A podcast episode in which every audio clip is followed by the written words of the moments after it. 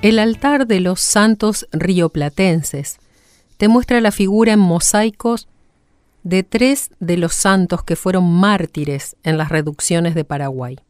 San Roque González, San Juan del Castillo y San Alfonso Rodríguez. San Juan de Castillo se encontraba trabajando en Asunción, Paraguay, donde fundó una nueva reducción en 1628. Si bien logró la conversión de más de 400 aborígenes, es en esta reducción que uno de los caciques dio muerte a San Roque y San Alfonso, y dos días después asesinó a San Juan de Castillo, convirtiéndose los tres en mártires rioplatenses. En el centro del altar se encuentra la reliquia del corazón de San Roque González.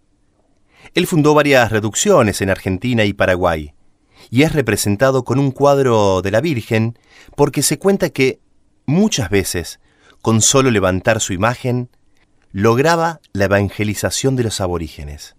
Fue asesinado en 1628 luego de celebrar la Santa Misa, y los asaltantes quemaron su cuerpo, pero, milagrosamente, su corazón quedó intacto.